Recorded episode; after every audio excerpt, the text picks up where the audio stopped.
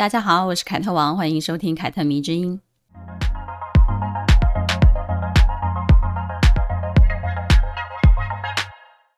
前阵子呢，我写了一篇文章，让大家很有共鸣哦。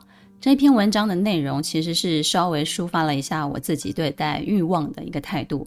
起因呢，是因为有读者在后台跟我讲说：“凯特，我买了两个名牌包包，买的时候呢很开心，但是呢买完以后却觉得心里好空虚哦，怪怪的。”然后呢，我就问他：“是因为你过度消费了，所以有罪恶感吗？”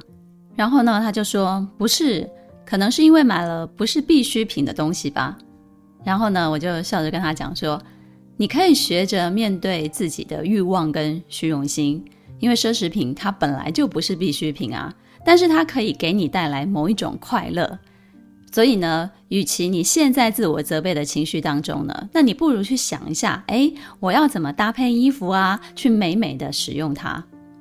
其实哦，这不是第一次有人跟我讲述这种心情哦。”我有一个朋友，他曾经也跟我说过，他自己对于买奢侈品其实是会有一点罪恶感的，不是因为他自己消费不起，他是非常轻松可以买到的，但是因为从小他就被他的父母耳提面命的说，勤俭是美德，奢侈是恶习，所以呢，他即便现在是财富自由了，但是他依然会受到一点点的牵制，他总是非常小心翼翼的满足自己的物欲，然后呢，徘徊在那种享受啊跟罪恶感之间。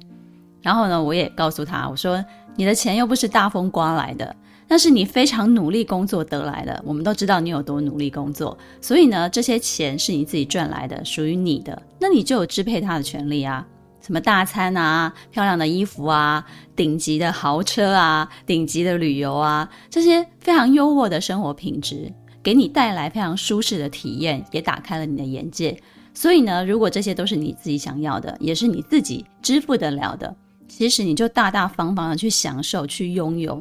当然，没有这些，其实生活也能过。可是，如果生活只存在或者是只有能过就好的东西，其实我觉得也会非常的无聊。诶。因此呢，这篇文章其实就得到了很多很多的留言。然后我的后台呢，也就陆陆续续的收到有人跟我讲说，啊、呃，他的一些购买奢侈品的经历啊。其中呢，有一个人的经历其实让我比较惊讶。我听到这，我真的觉得有点夸张啊，因为他买了一件名牌衣服，然后呢，因此被他的先生以这个理由离婚了。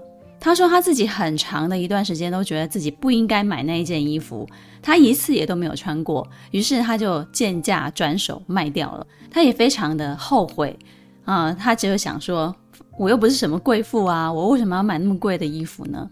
可是呢，他后来仔细的思考了一下，他觉得我当初是因为喜欢这个品牌的创始人，她是女性的典范，而且呢，她的衣服真的非常的经典，放十几、二十年甚至三十年，它都不会过时。她非常非常的希望可以拥有一件她的设计，所以她就买下来了。然后我就跟她讲说：“你没有错，你的心态也非常的正确。”但是呢，在不同人的消费观里面呢，确实就是有人会觉得你花那么多钱，十几二十万去买一件衣服是非常浪费的。再加上女性长久以来，只要展现出我喜欢名牌，我爱漂亮，我爱打扮，就会被简单粗暴的贴上你拜金无脑，你是花瓶的那种标签，也让非常喜欢打扮、喜欢消费变成了一个负面的象征。所以很多女生。即使喜欢名牌，他也要很低调。有些人甚至偷偷的买，然后买了还不敢用，还放在柜子里头，因为他就生怕有人讲：“你一个月才赚多少钱呢？干嘛用名牌呢？很虚荣。”诶，我相信你一定或多或少听过这样子的一个评价。有些时候我真的觉得非常好笑，女人好像做什么都不能让整体的社会风气满意。你不打扮，别人觉得你不尊重你自己。因为你连自己的外表都不打理，那肯定你的能力也一定很差。你打扮嘛，别人认为你没有把心思放在读书或者是工作上。我小时候就是这样子啊，我只要想打扮，我花了很多心思打扮，我想要穿漂亮衣服，然后我的长辈就会说：“与其你有这个心思，你干嘛不放在学习上面呢？我心里就非常非常的不爽，超不爽的。你怎么知道我没有在学业上用功呢？难道我就不能够既爱漂亮又用功读书吗？我在学校成绩很好，诶。这两件事情呢，在我的认知当中，其实一点冲突都没有。于是呢，我就这样子一路以来，我都秉持这个信念，我就是把又爱漂亮又爱打扮又多才多艺进行到底。不为什么？因为。我知道我自己在干嘛嘛？我既没有耽误学习，我也没有耽误工作，而且呢，直到开始工作的时候，我也会特别的重视打扮我自己。哪怕有一些同事会说：“啊，穿这么漂亮是要去喝喜酒吗？”我也不会理他们。而且你们就只有会讲这句话吗？去喝喜酒，你有没有其他的话？反正呢，他们说久了，然后我都没反应，他们也会自讨没趣。但是我也必须承认啊，不是每一个女生都有这么强烈的自我认同。哦，别人说的话不会影响到他们。在很多人的规劝之下，或者是在别人的嘲弄之中呢，其实有好多好多人会渐渐的败阵下来，会开始检讨自己。甚至呢，有一些人会因为爱打扮而被造谣。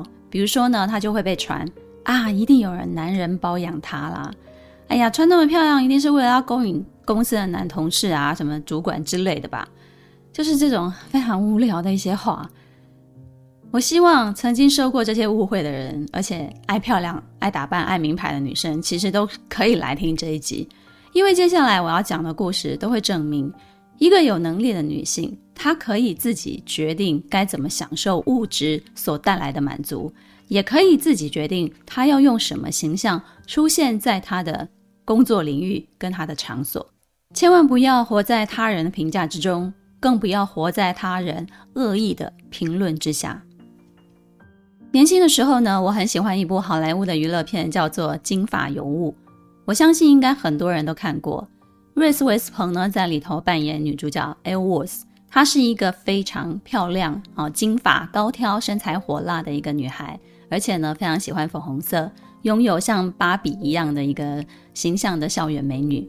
而她的男友呢，也是校园的风云人物，有很好的家世背景，然后呢，跟她。是大家眼中的金童玉女，她非常非常喜欢这个男友，但是呢，她的男友并不像 L 一样的爱她，他认为呢，她不过就是一个漂亮的花瓶，然后玩玩就好了。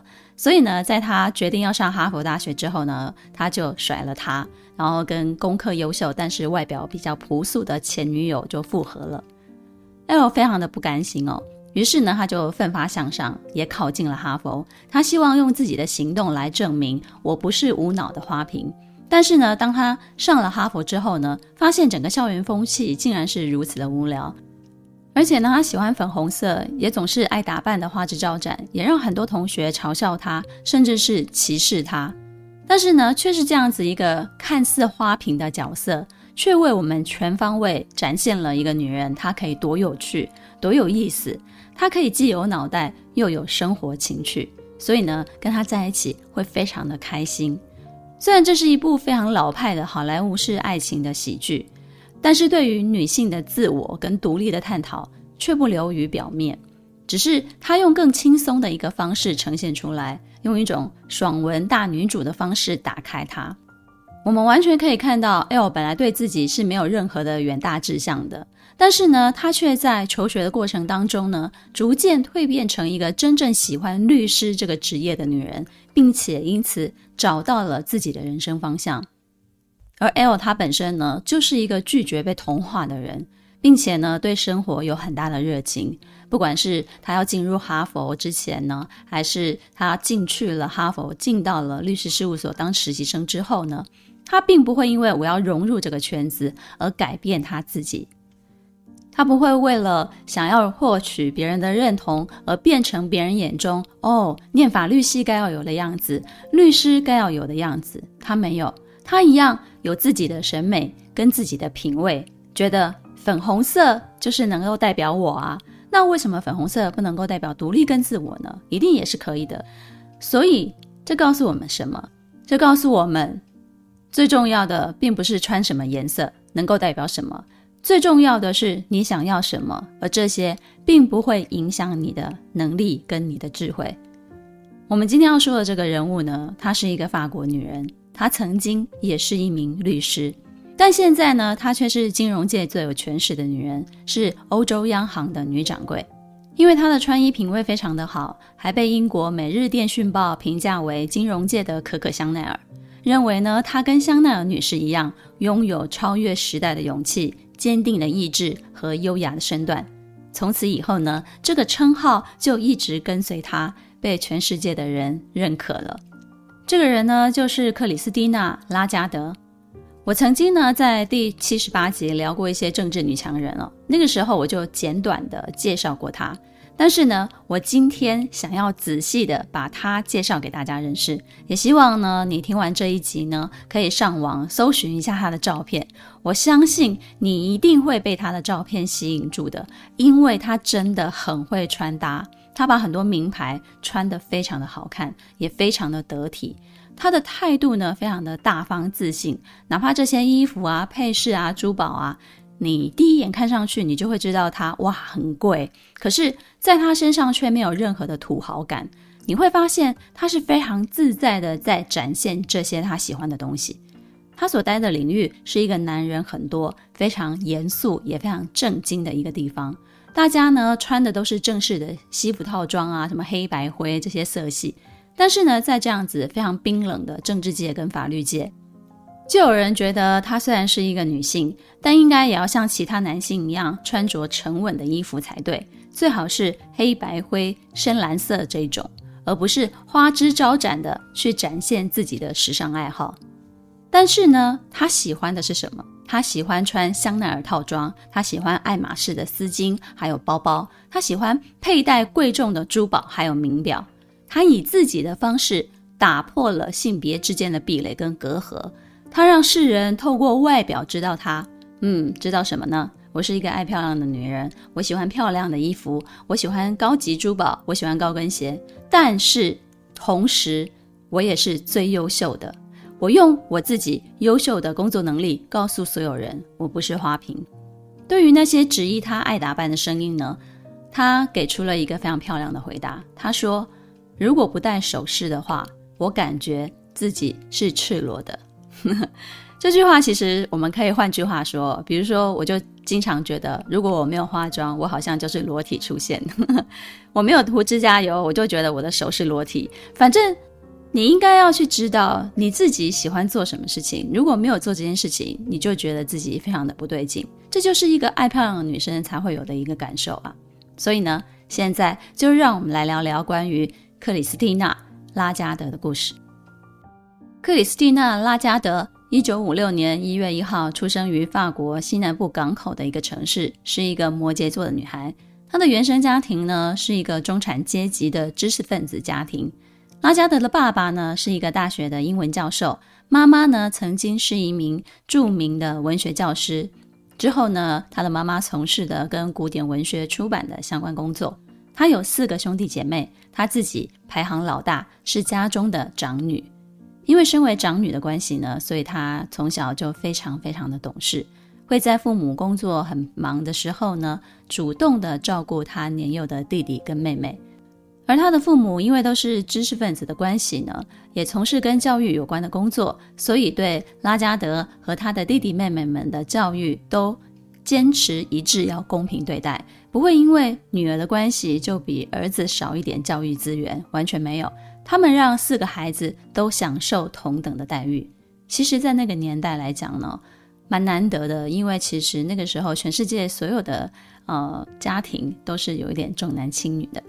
而拉加德的妈妈呢，对小孩的要求其实蛮高的哦，尤其是在生活的教育上。会教他们一些为人处事的原则，也会指导他们，比如说说话的语气啊，以及类似你要在什么场合穿什么衣服，然后所有的这种点点的很仔细的生活教育上。还有呢，就是一般的父母会经常忽视关于小孩子的心理层面。拉加德的父母呢，其实也是非常重视的。他们会尽量让小孩有面对失败的勇气，并且呢，训练他们去承担起责任，跟承担起他们应该要相对应的代价。可以说呢，拉加德的成长教育来自父母的细心栽培跟谆谆教诲。我们现在呢，经常会用别人家的孩子来夸奖一个很优秀的人嘛。而拉加德呢，在他的青少年时期呢，其实就是一位别人家的孩子。他不仅呢在学校成绩非常的好，体育项目也很出色。十六岁那一年呢，他被选入了法国国家花样游泳运动员，并且呢，在法国青少年游泳锦标赛呢，取到了第三名铜牌的很好的成绩。但是好景不长，一九七三年，在拉加德十七岁的时候呢，他的爸爸。因为突然的疾病去世了，而家中呢失去了一个最大的经济支柱，所以呢，他为了帮助妈妈，身为长女的她呢，就开始在放学之后呢打各种的零工贴补家用。因此呢，整个求学时代呢，他就做过比如运动员的教练啊、收银员啊，甚至呢去菜市场帮鱼贩打杂赚钱。本来呢，在学校是非常意气风发的女孩，看似前途似锦哦。但是呢，却因为家庭遭逢巨变，而提早面对了成人世界的现实跟残酷。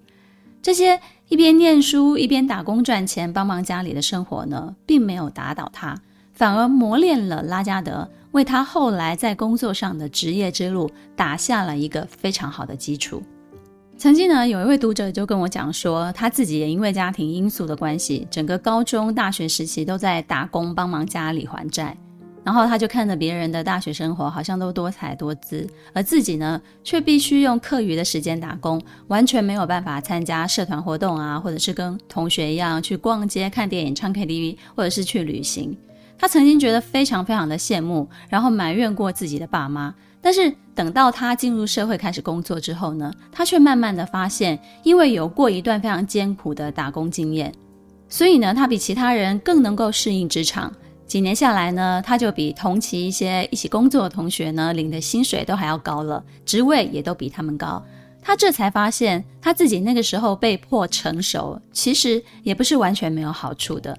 因此呢，当家里的债都还清了，他也有自己的积蓄之后呢，他终于可以自己去想去的国家旅行，买自己想买的东西。然后他就告诉我，也许这时候才是真的让他懂得珍惜一切的时候。人生啊，真的是没有任何白走的路诶，对，没有错，人生真的是没有白走的路。只要我们懂得去转念，任何来自生活中的打击，真的都会成为你日后的养分。虽然这句话非常的鸡汤文，但是我还是要用这句话总结一下的。嗯，高中毕业之后呢，拉加德就得到了一个去美国马里兰州一所叫做赫顿阿玛的女子学院做一个交换学生。这所学校呢，成立于一九零一年，虽然是一所非常传统的女校，但是呢，因为致力于挖掘女性的潜能，培养女性优秀的能力，而有着非常好的口碑。她也因为成绩优异的关系，得到了一笔美国赞助的奖学金。而这一段学习的经历呢，打开了她的视野，成为她人生当中呢，非常关键的一个时刻。在美国念书的时候呢，拉加德还曾经给当时的美国国会议员威恩·科恩做过法语的助理，而这段经历呢，让他第一次有了想要进入政坛的念头。留学生的生活结束之后呢，他就回到法国了。对政治充满热诚的他呢，就申请了两次巴黎政治学院，但是都没有被录取，都失败了。而巴黎政治学院呢，其实就是有法国政治家摇篮之称，是一所非常好的学校，因此呢，也是他的第一志愿。申请两次都失败之后呢，他就转为进入巴黎第十大学攻读法学。毕业之后呢，再申请进入普罗旺斯的艾克斯政治大学去深造，完成了政治学的硕士学位。虽然他的学历看起来好像非常完美哦，但是离开学校之后呢，他也很快的就面临到了找工作的困境了。当他去律师事务所面试的时候呢，面试官就非常非常直接的告诉拉加德说，身为一个女性，除非是在非正式或者是特殊的情况之下呢，你才可能成为合伙人，否则呢是不可能成功的。意思呢就是说，像你这样子毫无背景的女人，你要在法国的律师界做到合伙人的位置是不可能的。这句话听起来好丧志哦。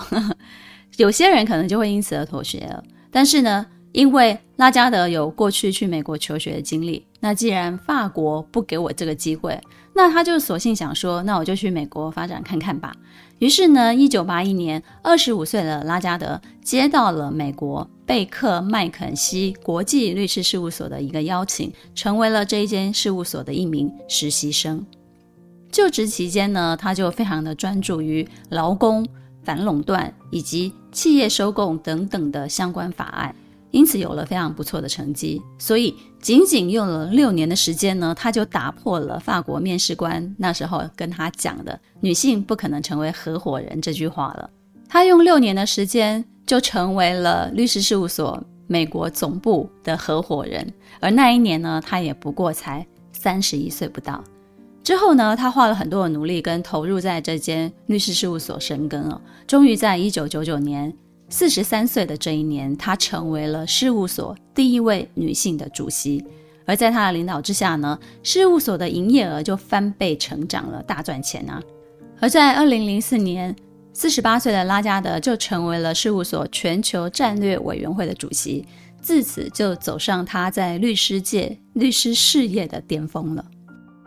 拉加德在律师事务所二十几年的奋斗之路呢，我觉得可以截取几个重点跟大家分享哦。第一，他没有因为面试官的话，他就放弃了自己的目标，也没有死磕一条路走到黑哦。就是他去转换了一个跑道，去一个对女性相对比较友善的一个工作环境，从基础开始。其实这一点我觉得蛮重要的，尤其是对初入职场的小白来讲，如果你的工作了一两年之后呢，你发现这个公司的升迁管道好像对女性不是很好。你应该要赶紧帮自己换一间公司，而不是因为哦，这里好像福利很好，薪资比较高，你就勉强自己待下来。因为从一个长远的职涯规划来看的话，十年之后，如果你还待在同一个位置，或者只是往上升一个小小的职位，其实那都是很浪费自己时间的一件事情。一时的福利好，或者是一时的薪资高，那只是一时的，并不代表永远。所以。你要帮自己物色一家对女性升迁管道友好并且畅通的公司，其实是非常重要的。因为同样都是奋斗十几二十年，你当然要选一个管道畅通的啊。只有对女性友好的一个环境，你才可以确保你自己是往上升是有机会的。如果它的管道不畅通，这不就明摆着你一点点机会都没有吗？然后第二。在一个男性相对比较多的律师事务所，他选择了一个自己很擅长的领域去发挥，比如他选择专注劳工、企业收购等等的相关案子，在金融相关的领域去深入，把力道发挥在自己的长处上，这样子呢，他就可以避免掉短处。因为在男性很多的领域工作的话呢，女性常常要比同级的男性要更加的出色，更加的优秀，你才会被看见。因此呢，你就要懂得用魔法打败魔法。我经常收到读者跟我抱怨公司的制度哦，或者是说工作的职责分配有很多非常隐晦的不公平。抱怨的人呢，往往就是抱怨归抱怨，但是说真的，他们也没有办法让。他们立即离开公司，然后有其他的出路。这个时候，我就会建议他们，其实你可以给自己几年的努力，看看你能不能爬升一下职位。因为有些时候，当你处于主管阶层的时候，你看事情的角度就会完全不一样。所谓的用魔法打败魔法，其实就是要让你自己变成一个掌权者。只有你有这个权利改变这个制度的时候呢，你才能够真正的扭转这些局面。第三呢，就是所有的公司其实都是看绩效的，尤其是你的位置越高，你越要帮公司赚钱，这个位置你才可以坐得稳。就算短时间之内你不能够赚钱，那至少你要控制一下成本。拉加德他上任主席之后呢，就是全力帮公司赚钱，而这种管理者呢，所有的公司都想要啊，你说呢？是不是？好的，那听到这里。大家应该也很好奇吧？他有没有结婚呢？对不对？有的。他在走上律师事业巅峰的这一段路上呢，拉加德有过一次的婚姻，她生了两个儿子。但是呢，跟丈夫因为工作忙碌、聚少离多的关系呢，所以在家庭跟事业之中，她最终选择了自己的事业，两个人就和平离婚了。我在搜寻她的资料的时候呢，我发现关于她的婚姻报道很少。这真的是一件好事诶，我觉得表示各个媒体呢，其实更关注于他个人的事业发展，他个人在政治上的能力，而不是又落入了一个用婚姻的成败与否来评价一个女人的八股文里面。大部分的时候呢，我们都会听到或者是看到女强人的婚姻呢都是不幸福的那一种新闻，对吧？但是有没有可能呢，在家庭跟事业必须面临舍弃一个保住一个的这个选择的时候呢，是女人自己选择了事业而不是家庭呢？因为既然都不能平衡嘛，平衡不过来，那就不要平衡啦，那就各自选择对自己最有利的，或者是更喜欢的一种生活方式。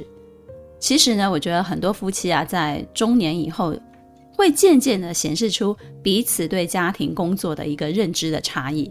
可能一开始老公也是很支持老婆，他自己在外面的工作领域冲刺的，但是有了小孩之后呢，老公可能就会默默的希望老婆可以把重心放在。家庭啊，孩子啊，更多一点。可是，如果这个时候老婆依然是非常喜欢工作，不愿意放弃的，那么家庭的矛盾就会产生了。我经常这样觉得，要一个喜欢工作的女人回归家庭，真的是一件很残忍的事情。因为这样子做，无非就是折断她的翅膀。就算保留了一个家庭的完整，但是呢，她却牺牲了她自己个人之所以成为她自己的一切。所以呢，拉加德的选择呢，我觉得可以给广大喜欢工作、热爱工作的女性们一个启示哦。当家庭跟事业有了冲突的时候呢，你应该选择自己一辈子绝对都不能够放弃的那个东西。如果真的平衡不过来的话，然后呢，离婚之后呢，其实他跟他的小孩也保持非常亲密的一个接触，没有因此而亏待他们，跟小孩的感情也非常好。而二十几年的奋斗呢，也为他赢得了人生的成就。所以呢，有时候离婚真的未必是一件非常遗憾的事情。把爱情啊、婚姻啊、离婚看作是人生当中的某一个经历，而不是唯一重要的一件事情，那么女性的人生也许才会更丰富、更精彩。其实我一直都是这样子认为的。嗯，这样讲还好像还不够表明我自己内心的那一种力道。我是深信不疑的，大家。二零零五年是拉加德人生的一个新的起点。那一年呢，他在法律界的发展跟他的努力呢，得到了法国前总理多明尼克·德维勒颁的赏识。于是呢，他对拉加德就发出了一个邀请了，希望他可以回到法国参与政治领域。因此，二零零五年的六月，拉加德就被任命为法国内阁负责外贸的部长级代表。从此告别了他的律师身份，成为了政坛的一份子。让我们把时间倒回去，拉加德十九二十岁，刚从美国留学回来的那一段时间好了，你还记得吗？对政治感兴趣的他呢，申请了两次巴黎政治学院都失败，后来他就改念了法律，也去了法律事务所工作。但是呢，他想踏入政坛的想法，一直都是放在他的心底的，默默的为这个理想铺路。但是也没有耽误自己在律师界的耕耘，而这一切呢，终于等到了一个时机成熟的时候了。关于这一点，其实我也很有感触，真的。小时候呢，我有一个很文艺的梦想，就是想要成为作家。但是当时很多人都说作家赚不了什么钱，也怀疑我的才能。虽然我念商，从事设计工作，也做过化妆造型师，但是呢，不管我做什么工作，从事什么职业。这二十几年的工作历程当中呢，我没有放弃的是写作这一件事情。最后呢，我终于在四十岁的时候实现了想要成为文字工作者的一个梦想。这是偶然吗？我觉得完全不是。那是我一直长期坚持写作没有放弃的原因。所以，如果你有什么想做的事情，或者说你有什么梦想，你应该要默默的开始耕耘。只要你不放弃，而且真的。努力的去做，我觉得这个梦想一定会等到一个开花结果的时机，然后实现的。在拉加德要迈入五十岁的时候，他终于踏入了政坛，开始了另一个人生巅峰，也开启了另外一个挑战。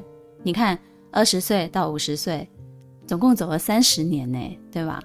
如果你是凯特迷之音的忠实听众，你应该就会知道，这么多的女性故事里面。很多人都是五十岁之后开启人生高峰的。你以为你的人生就要迈入什么退休啊、养老的时候，其实并非如此的。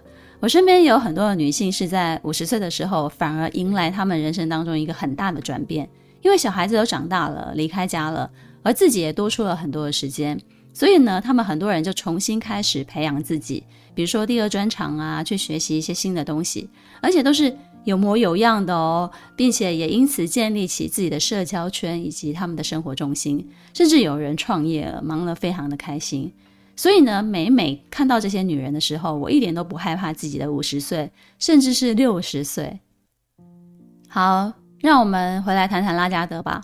从政两年之后呢，二零零七年，法国总理萨克齐就对内阁进行改组了。表现非常出色的拉加德，她就被任命为经济、财政以及就业部长，成为法国历史上第一位女财政部长。同时呢，也成为了 G 八经济体当中的第一位女性经济部长。在法律界经历过二十多年的历练之后呢，拉加德斡旋的能力非常非常的强。在经济高峰会上呢，他在各国的政策制定者之间呢，就起到了一个非常好的协调作用，推动了很多的策略顺利的可以达成。二零零八年发生了一件事情，全世界都陷入了一个金融危机。拉加德成为了欧洲对应这个金融危机的一个领袖人物，在他的领导之下呢，法国创建了欧洲金融稳定工具，有效地弥合了各方的矛盾，提高了法国在欧洲的地位。不过呢，拉加德也并不是无所不能的啦，在他担任部长的期间呢，他要一边带领法国走出经济的困境，一边呢也要处理各种在法国各地的一个罢工事件。也因此，身为女性，在都是男性的一个政治领域工作呢，她就难免会被嘲笑啊。很多的男政客都笑她是“蠢话夫人”。不过，这个“蠢话夫人”其实也不蠢哦。二零一一年的时候呢，她就抓住了一个很好的时机，帮自己晋升了一个咖位。起因呢，就是当时的国际货币基金组织的一个总裁叫做多明尼克，他被指控性侵了酒店的女服务生。于是呢，他就被迫辞职了。而拉加德呢，就看准了这个时机，积极的参与竞选下一届的总裁。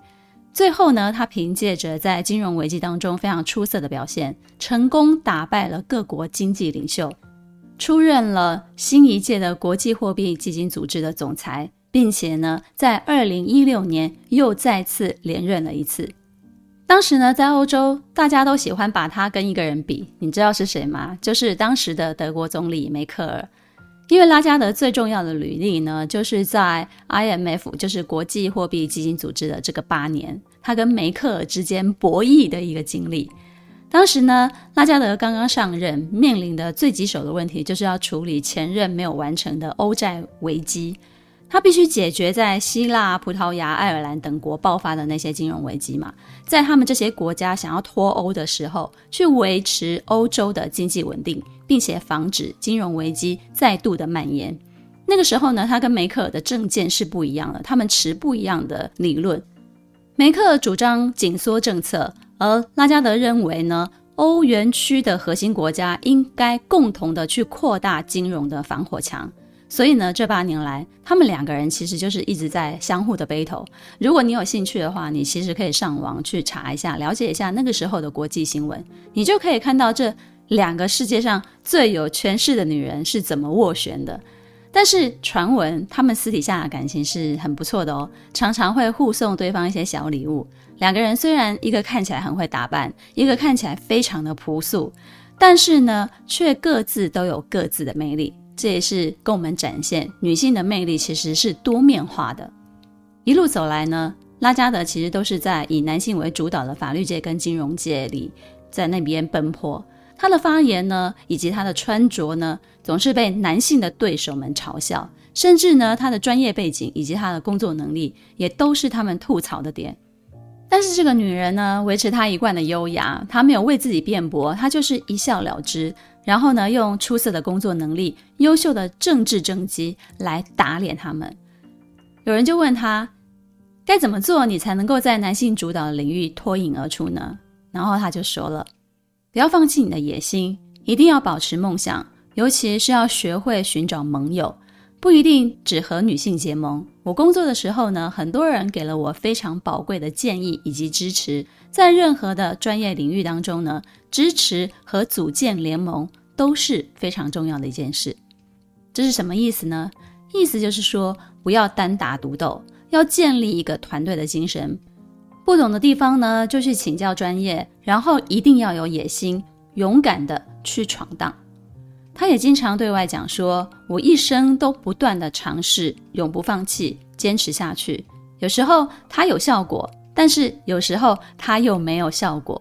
可是无论如何呢，我们永远都不应该要放弃。”前面我们说了，拉加德出色的时尚品味，让他被称作金融界的可可香奈儿。她喜欢装扮自己，有法国女人的潇洒跟优雅，穿着搭配呢，在政治人物里面呢，可以说是非常非常亮眼的一个存在哦。她有一头非常标志性的银色的头发，是短发，然后她的身高非常的高，有一百八十三公分，个头呢是非常的修长的。她喜欢佩戴高级珠宝，用爱马仕的丝巾装点套装，而套装的品牌呢，也多半都是香奈儿、爱马仕之类的一线精品。而且呢，他穿着的色系并不局限于黑白灰，有什么鹅黄色啊、很艳的紫色啊、印花啊这种很大胆的色系出现。而为了更好的维持他的体力以及他的体态，长年以来呢，他都坚持严格的作息时间和运动的习惯。他喜欢游泳嘛，曾经是国家队的队员，而且呢，他每天早上都会利用二十分钟的时间来做做瑜伽，伸展他自己的身体。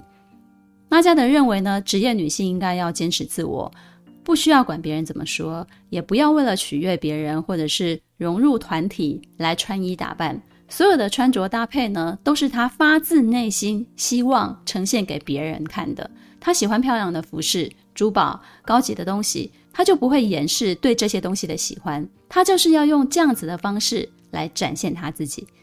所以。如果你辛苦工作了，想要在年底或者是任何时候，你想要买一个包包或者是漂亮的衣服给自己，其实你就完全不需要有罪恶感，你就把这些东西当做是对自己的犒赏，然后再好好的努力工作。